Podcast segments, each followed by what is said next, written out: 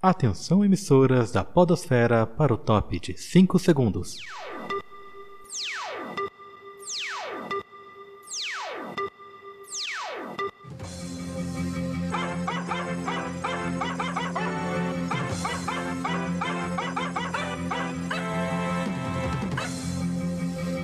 Boa noite. Está começando o seu jornal semanal de notícias do meio científico. E hoje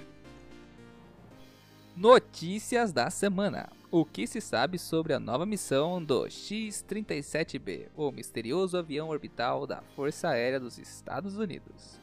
E pegadas na Tanzânia sugerem como humanos dividiam tarefas na pré-história. Hoje no SAP News.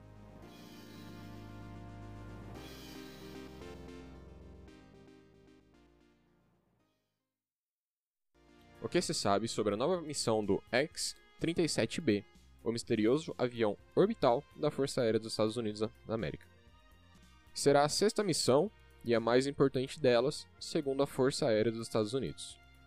O X-37B, também chamado de veículo de prova orbital, ou seja, capaz de fazer um voo na órbita da Terra, decolará em 16 de maio da estação do Cabo Canaveral, na Flórida. Para as autoridades americanas, esse novo lançamento permite ao país assegurar uma superioridade no espaço. A equipe X-37B continua exemplar do tipo de desenvolvimento tecnológico ágil e avançado que precisamos como nação de domínio espacial, afirmou John Raymond, chefe de operações espaciais da Força Espacial dos Estados Unidos, o SSF, na sigla em inglês, na quarta-feira. Desta vez, a operação estará a cargo da USSF ainda que a Força Aérea Americana, dona do avião orbital, e sócios do governo tenham participado de forma ativa da etapa de testes. Desde a primeira missão, em 2010, tanto o governo quanto os órgãos militares são bastante evasivos a respeito dos testes que são realizados pela aeronave. O programa é sigiloso. No lançamento desta semana, sabe-se que o veículo levará pela primeira vez um módulo integrado para serem realizados diversos experimentos no espaço. A aeronave que tem menos de 9 metros de comprimento, utiliza energia solar e não é tripulada. Ela detém o recorde de maior número de dias consecutivos de voo ao redor da Terra, alcançado na missão anterior, em outubro de 2019. Foram 780 dias em órbita. O X-37B acumula 2.865 dias em órbita no total, o equivalente a 7 anos e 10 meses. Um grande passo. Randy Walden diretor de programas do Departamento de Rápidas Capacidades da Força Aérea Americana, afirma que esta sexta missão será um grande passo para o programa orbital. Segundo o órgão, que não entra em detalhes, um dos objetivos da missão é testar novos sistemas no espaço e desenvolvê-los na Terra. O que foi divulgado é que o módulo espacial será anexado à polpa do veículo e aumentará a capacidade de transportar carga útil e programas experimentais a serem transportados em órbita um satélite. Além da implementação do módulo especial, a sexta missão do X-37B será implantar o Falcon 7-8. Trata-se de um pequeno satélite desenvolvido pela Academia da Força Aérea Americana para testes em órbita. O Falcon 7-8 é uma plataforma educacional que levará cinco experimentos a serem operados pela entidade militar. Além disso, foram incluídos experimentos da NASA, Agência Espacial Americana, para estudar os efeitos espaciais, como a radiação, em diferentes materiais e sementes usadas para cultivar alimentos. Por fim, o Laboratório de Investigação Naval dos Estados Unidos testará a transformação de energia solar em energia de microondas de radiofrequência, que poderia ser transmitida para a Terra. O misterioso X-37B. Segundo a Força Aérea Americana, o X-37B continua a quebrar barreiras no desenvolvimento de tecnologia de veículos espaciais reutilizáveis e é considerado um investimento importante para o futuro da estratégia espacial do ZEUA. O programa de aeronaves orbitais começou em 1999 e, após 11 anos, cedeu a primeira das cinco missões realizadas agora. Por se tratar de uma operação sigilosa, não há divulgação detalhada de o que o veículo faz quando está em órbita ou do que foi realizado em voos anteriores. No ano passado, integrantes da Força Aérea Americana explicaram em um comunicado que os objetivos principais do X-37B são tecnologias de naves espaciais reutilizáveis para o futuro do Zeus no espaço e a realização de experimentos que possam ser replicáveis e analisados na Terra. Em 2017, o governo indicou que o veículo foi utilizado para testar sistemas de navegação, controle e direção avançada no espaço. Além disso, foram testadas tecnologias de proteção térmica, sistemas de propulsão avançados e de voo eletromecânico e voo orbital autônomo. Surgiram também diversas suspeitas de que a aeronave seria um dispositivo de espionagem desenvolvido para levar a bordo sensores experimentais, como câmeras de alta tecnologia e radares de mapeamento terrestre. Mas ainda não há provas que confirmem essas alegações. O que tem chamado a atenção é que ele passa cada vez mais dias em órbita a cada missão. E então, então vamos, vamos ver aqui, vamos por parte, né? Primeiro. Uhum. É, esse, esse novo modelo aqui de avião, é, de aeronave, é, avião orbital, né? Ele se, se assemelha muito ao ônibus espacial, que era utilizado em missões anteriores e agora foi descartado justamente pelo seu risco, né? É, eu, tenho uma, eu tenho uma questão. Ele. Ele parte voo do solo ou ele é lançado na por, por meio de foguete e entra em órbita e, e lá fica? Ele é lançado por meio de um foguete. Hum, ele só retorna ao solo como um avião daí, né? O lançamento dele é mais ou menos parecido com o da Space Shuttle. Ele é, ele é o aquele aviãozinho que a gente conhece, né, com o formato meio que parecido com um avião, só que ele precisa dos foguetes para fazer a propulsão dele pro sol, para pro lançamento, no caso. Entendi. É, ele, Ele, ele ele, parece- em si não tem os, o- os compartimentos de combustíveis são removíveis, no caso. É isso que eu. Acho que é, É, isso mas- que você quis saber, né? que- mas aparentemente ele mantém um, um motor e ele, ele retorna para a Terra em forma de avião. Ele não se projeta em queda livre e se desmonta, né? Ele se mantém, Uhum. mantém sua estrutura e, e volta planando, né? Vamos dizer assim. É, ele não tem a capacidade de propulsão para você romper a, a gravidade, no caso, né? Pra ele conseguir sair da atmosfera terrestre, no caso. Força de expulsão, né? É isso, exatamente.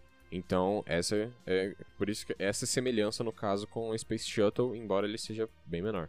Outra coisa que eu achei bacana aqui é que ele não é tripulado e isso também ajuda com que ele fique tempo indeterminado no espaço, né? Vamos dizer assim, porque Uhum. não tem que levar mantimentos, né?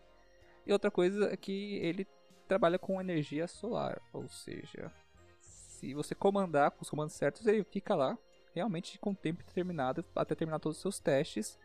Basicamente é um laboratório orbital automatizado, né? Ó, pra você ter uma noção, o ônibus espacial, ele tinha 37,23 metros de comprimento Uhum. e a e essa X-37B, ela tem aproximadamente 9 metros, não chega nem a dar 9 metros. Você vê a, a diferença do tamanho de uma pra outra, tipo, é praticamente quatro vezes menor. quase o tamanho de um ônibus mesmo, assim, né? Uhum. De um ônibus comum, vamos dizer assim. Cara, Sim. é, eu achei muito massa. Se, eu não sei se vai se, é, se tornar um, um padrão para fazer pesquisas no espaço, né? Missões não tripuladas. As- algumas necessitam de tripulantes. É o que acontece na ISS, né? Na Estação Internacional Espacial. E, Estação Esta- Espacial Internacional e, enfim. Eu perdi. Ah, tá. Eu só fico pensando assim que esses naves reaproveitáveis, né? Principalmente essa que retorna ao solo inteira em forma de planar. É, o futuro, não, eu acho que o que tende a, a dar um boom assim em exploração espacial, que vai ser muito aumentar muito também o que você consegue levar para lá e trazer de volta, é você não necessitar não ter a necessidade de foguetes para conseguir a velocidade de escape, né, da, da gravidade.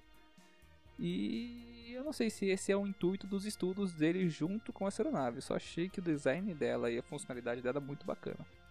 É, a única coisa que dá um pouquinho de medo dele é que, por exemplo, ele começou sendo um projeto da NASA e Uhum. com o tempo ele passou a ser um projeto que foi transferido para o Departamento de Defesa dos Estados Unidos. Entendi. É, por Então, isso que você eles sabe que- especulam, né?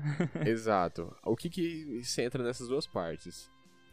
Conspiração, praticamente, né? A gente falou disso, olha só que legal, né? O nosso cast passado foi sobre conspiração, estamos aqui falando de conspiração. Você vai Por lançar amanhã esse episódio? O episódio de ontem, galera do Sapcast, foi sobre conspirações. O, o episódio saiu no sábado, galera do Sapcast, no dia 16. A gente tá gravando isso aqui no dia 16.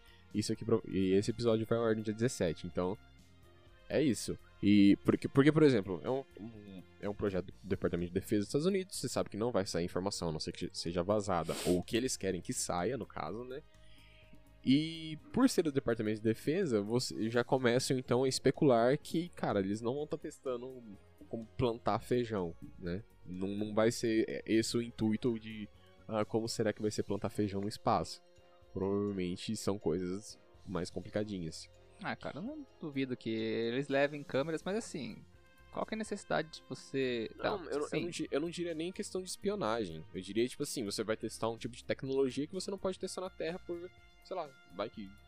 É, não sei. Cara, qualquer coisa que. Qualquer a coisa que eu gente- falar aqui vai ser alguma, alguma teoria maluca baseada em nada. É, sei lá, se você for falar nada. tipo de micro-organismos, doenças extintas e mortais como a varíola, vai testar por lá. Mas não tem como. Ah, sei lá, cara. Não, É, eu, nem, eu nem tava pensando nisso. Tava Vamos pensando em algum tipo de tecnologia que você não consegue testar de uma forma segura aqui na Terra, entendeu? Ah, Eu tava pensando nuclear? alguma. Pode ser. É, mas se acontecesse um acidente lá em cima, todo mundo ia saber que alguém levou uma ogiva nuclear pro espaço, né? Mas não, não teria destruído todo. metade do território do país, por exemplo. É. Será que estão trabalhando com antimatéria lá? Hum. Enfim, não, não tem como a gente saber, sabe? Vamos Não- especular, enfim. vamos especular com É, é. teorias da conspiração igual ao nosso Mas- episódio. Não, mas é, é interessante. Só que o, o que me deixa mais preocupado, na verdade, é você ver a discrepância tecnológica que você, entre os você tem entre os países.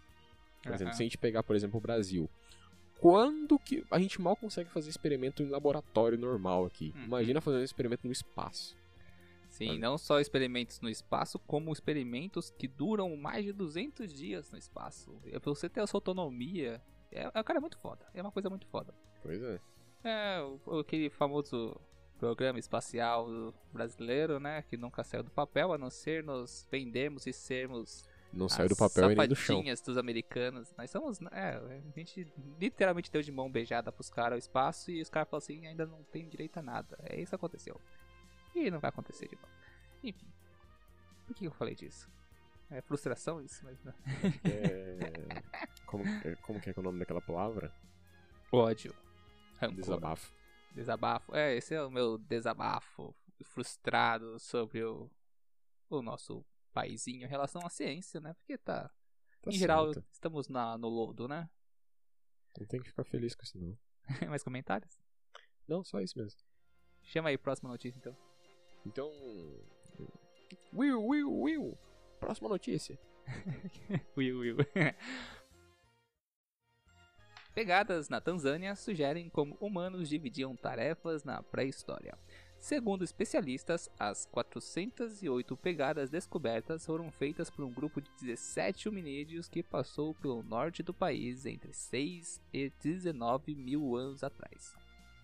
Quando a geóloga Cynthia Litkus Pierce, é um nome bem complicado, começou a estudar a região de Engerit Zero, acho que assim se lê. Quando a geóloga Cynthia Liutiscus Pierce começou a estudar a região Engerit Zero nos arredores do vulcão Oyolengai, não vou ler isso certo, mas nunca, no norte da Tanzânia, em 2009 encontrou apenas 56 pegadas humanas pré-históricas. Com o passar dos anos, entretanto, a pesquisadora e sua equipe descobriram mais dezenas de registros históricos do tipo, e seus achados sugerem aspectos interessantes na vida há milhares de anos atrás. Segundo o artigo publicado pelos cientistas no dia 14 de maio na revista Nature, eles descobriram um total de 408 pegadas na região cujas idades variam de 6 mil a 19 mil anos. Esse é o maior número de registros fósseis do tipo descobertos em apenas um sítio arqueológico na África. Abre aspas. As pegadas pré-históricas são uma fonte notável e preciosa de evidências para o comportamento e a biologia de organismos antigos, capturando um instante de suas vidas no passado profundo. Escreveram William Harcourt Smith e Brianna Brianna Pombiter, Pombner. Cara, só nome complicado coautores do estudo em um texto publicado no The Conversation. Com base no seu tamanho, na distância entre elas e suas orientações, os autores sugerem que 17 faixas de pegadas foram criadas por indivíduos que se moviam junto na direção sudoeste. A partir do sítio arqueológico, os cientistas acreditam que o grupo era composto por 14 mulheres adultas, dois homens adultos e um jovem cujo gênero não pôde ser identificado. De acordo com os autores do estudo, sua descoberta sugere que as mulheres estavam procurando comida acompanhadas pelos homens. Isso, por sua vez, corrobora com a teoria dos historiadores de que os caçadores-coletores daquela época dividiam o trabalho com base no sexo dos indivíduos. Os forrageadores modernos, forrageadores são grupos que buscam alimento, galera. É, como os Hadza na Tanzânia e os Ashis no Paraguai, tinham grupos de fêmeas adultas que coletavam alimento de forma cooperativa, com visitas ocasionais ou acompanhamento de machos adultos, explicaram os pesquisadores. Esse cenário parece um ajuste plausível para a estrutura do grupo e os padrões de movimentos que inferimos no Engarusiru. As pegadas podem indicar forragem cooperativa e sexualmente dividida nas antigas comunidades humanas. E aí? Cara, eu acho muito incrível. é, tipo, tirando exatamente o que, o que a matéria fala, mas eu acho muito incrível o quanto, mesmo depois de tanto tempo, a gente continua aprendendo sobre os nossos antepassados. Eu acho, tipo, sensacional isso, tipo, o tanto que você ainda tem pra aprender com relação a ele, sabe? Sim, e uma coisa muito interessante que a gente tem aqui é que fósseis não são, não se trata apenas de ossos, né? Restos, Sim. restos mortais. A gente tem fósseis de pegadas e marcas, es- é, é, como que se chama, impressas no Uhum. solo e que são calcificadas e perpetuadas, né? Eu falo por mim, por muito tempo eu acreditei que fóssil eh, se relacionava apenas a ossos, principalmente por conta do Pokémon. Porque no Pokémon você tinha o fóssil do Kabuto, e daí eu falava, nossa senhora, é osso, é só osso. Pokémon é Mas, uma aula de biologia. sabe, Só depois que eu fui mais. que eu tava mais velho, e sabe quem que me ensinou que não era só isso? Quem? Jurassic Park, Oh, com verdade. o mosquito fossilizado no bar. Outra coisa bem interessante, é, só essa curiosidade não tem nada a ver com a matéria, mas existe Uhum. uma área de estudo de fósseis só para estudar fósseis de cocô. Aí, é, galera. que merda. Enfim, que merda. Vamos voltar ao Uhum. o artigo aqui. É uma coisa interessante que eu fui correr atrás depois. É, é muito legal que eles conseguem distinguir o sexo dos indivíduos através do formato das pegadas. E, e depois de ver um pouquinho, dar uma pesquisadinha rápida, realmente existe pequenas diferenças anatômicas no, na chapa do pé, né? No pé em si, no, vamos dizer assim, no numa anatomia comum, né, sem nenhuma deformidade ou variação, existe diferenças sim na, na anatomia dos pés dos homens e das mulheres, e isso ajudou com que eles definissem o sexo dos indivíduos do grupo. É, embora mínimas, você consegue achar essas, essas pequenas diferenças que ajudam bastante, né? Sim, e louco, cara, você conseguiu definir o sexo do grupo de 6 mil anos atrás, cara, 6 a 19 mil anos atrás, isso é muito louco. E outra coisa que esse estudo ajudou a nos. A, não, não, na verdade ele ajudou a confirmar já o que, que, o que já era especulado, né? É, mais, uma, mais uma evidência para confirmar uma teoria que os seres humanos na época dos caçadores-coletores eles dividiam as tarefas é, sexualmente, não sexualmente não assim através do sexo, Por- tipo os homens eram os caçadores e as mulheres as coletoras, justamente por causa da diferença física entre os dois sexos, né? E uma outra coisa que eu achei bem interessante que ele, que ele comenta na notícia, né? Que são as 408, é, 408 pegadas diferentes. Aham. Só que a, o período de tempo da onde elas variam, de tipo assim, de 6 a 19 mil anos, tipo assim, uma, é uma janela de 13 mil anos. Sim, Sabe? sim. Cara, isso é, tipo. é- querendo ou não, pra, pra nós é inconcebível, de certa forma. É muito difícil você conseguir con- conceber uma janela de tempo tão grande assim. E sabe por que, que essas pegadas ficaram ali? E outra coisa que pode levar nós a entendermos por que essa, essa diferença pode acontecer o quê? É, essas pegadas terem ser feitas na mesma época e com o tempo houve diferenças na parte de mineralização da região, né? Uhum. O que é meio complicado você definir o tempo de um fóssil. A gente nunca tem uma data precisa, a gente tem um espectro de tempo que define a idade daquilo lá, justamente pelo decaimento do carbono 14. Mas é, a gente pode até fazer um cast sobre isso. Mas o interessante é que lá é uma região vulcânica. Sim. É, o que favoreceu é, que essas pegadas se fixassem. Por exemplo, é, milhares de pessoas caminharam por milhões de lugares no mundo todo, na história toda. Mas nem todo lugar a gente tem registro fóssil de pegada. Uhum. O que acontece aqui? Por ser uma região vulcânica, essas pegadas se perpetuaram ali do, provavelmente num possível no momento em que houvesse cinzas vulcânicas é, que estavam em suspensão e foram se acumulando na superfície. Uhum. Assim, uma pegada no barro, depois de uma erupção, aquela pegada com uma camada de cinza vulcânica que basicamente é mineral puro. Ele é, acaba solidificando Sim. e fossilizando. Ele faz uma camada fina só de mineral em cima daquela pegada. E depois o tempo trabalha colocando outras camadas de outros minerais, outros solos. Mas essa camada vai de, de cinza, geralmente ela, ela forma uma camada de mineral que vai fossilizar tudo que está naquela linha ali. Se você tiver uma cobertura grande o suficiente e tiver um tempo bom o suficiente para manter aquilo lá tempo suficiente para que ele possa se mineralizar, né? Sim, eu ia comentar até o exemplo de Pompeia, por exemplo. Sim, nossa, Que é um- Pompeia.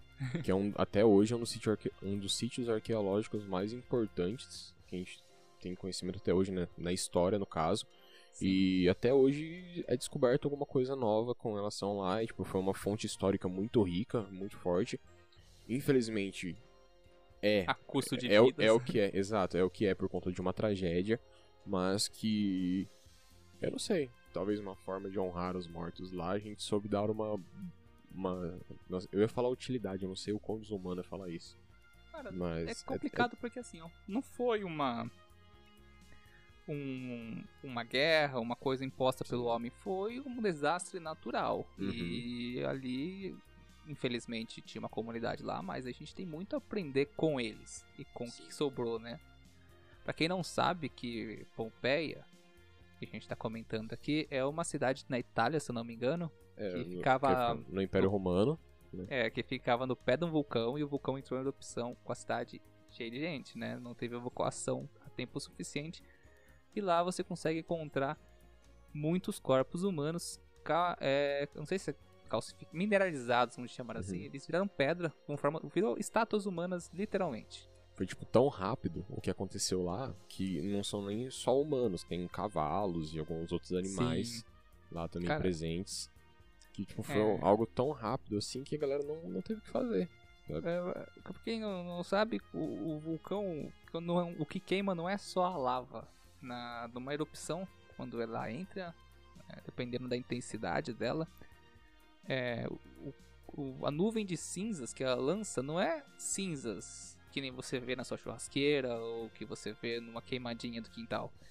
É, é uma cinza densa, é uma nuvem de cinzas densa e a temperatura dela é extremamente alta. Qualquer coisa que ela passe, ela aniquila, queima. É uma coisa muito louca, dependendo do, do nível da erupção que aconteceu lá.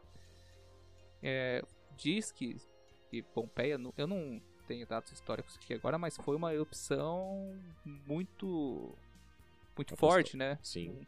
Uhum. muito intensa. Por isso que também não houve tempo de resposta é, suficiente pra galera evacuar. Foi do dia pra noite, e quando aconteceu, aconteceu com tudo. E pra quem quiser também dar uma olhada de quão densa é a, essas, a, a nuvem da, que, que ocorre por conta da erupção. Pra quem tá ouvindo agora no dia, 16 no dia 17 de maio de 2020, caso alguém esteja ouvindo isso no futuro, nem sei porque você tá ouvindo isso no futuro, mas enfim. É, acho que umas 3 ou 4 semanas atrás eu postei um vídeo na página sobre um. mostrando os raios que acontecem durante uma, uma erupção por conta da densidade da, a, a densidade da nuvem que causa Sim. muito atrito e a é, muito atrito e muita estática, né? E por isso acontecem várias descargas elétricas durante uma erupção. É, de tão denso que é aquela nuvem de poeira, né, no caso. É que não é nuvem de poeira, é um outro nome, mas agora não sei o nome exato pra falar. É, sim, sim. E então, por fim, só pra gente co- completar aqui essa reportagem, que a gente deu uma desvirtuada legal ali. Mas, é, voltando pra, pra reportagem, uma coisa interessante aqui nesse grupo de homi- homens, hominídeos, que, que eles definiram dessas pegadas, né? Se tratava de. Deixa eu ver aqui certinho. 14 mulheres adultas, uma, um jovem com sexo indeterminado e dois homens. Uma coisa interessante é isso daqui. Eles acabam entrando na discussão de que, apesar das, das mulheres serem coletoras na época, naquela época de caçadores e coletores, a presença de homens no grupo, nem seja de pouca quantidade, sempre estava ali e isso cabe também para proteção. Porque ah, enquanto elas são em coleta, os homens ficam em conjunto com esse grupo para garantir a proteção tanto de animais selvagens quanto de outros grupos, porque naquela época lá era aquele negócio, né? Olho por olho, dente por dente. Quem não assistam a Idade do Fogo, a Idade do Fogo, acho que é isso aí. Tem só uma forma que é melhor de coletar comida do que você ir no lugar coletar comida, que é roubar de quem já coletou. Exatamente. é o jeito mais rápido, aliás, e menos É. menor custo energético. A não ser que você encontre dois machos no meio do grupo e eles Ou um exército, por exemplo. É, eu acho que é isso aí as notícias de hoje. A gente falou bastante, até discutimos coisas que eu nem esperava. Só pra legal. deixar claro aqui, ó, é, não que elas não fossem capazes de, de se defender, mas Sim. os registros mostram que elas não eram treinadas pra isso. Então por Sim, isso que seria, uma- seria mais fácil. Só pra deixar outra? anotado aqui. Outra coisa bem legal que nossa nossa sociedade patriarcal, né, que temos resquícios, não é isso é mais, isso acontece na nossa cultura que nós derivamos dos nossos povos, mas muitas regiões da África e, se eu não me engano, da Ásia existiam tribos e comunidades matriarcais, ou seja, as mulheres do grupo, menor importância no grupo, né? Quem dominava o grupo eram as mulheres. Enfim, é só pra gente também entrar nesse parâmetro histórico de que você quis acentuar sobre isso. É, tem um, tem um, um país africano que até hoje tem várias mulheres guerreiras que, isso- que é Wakanda. Bacana forever!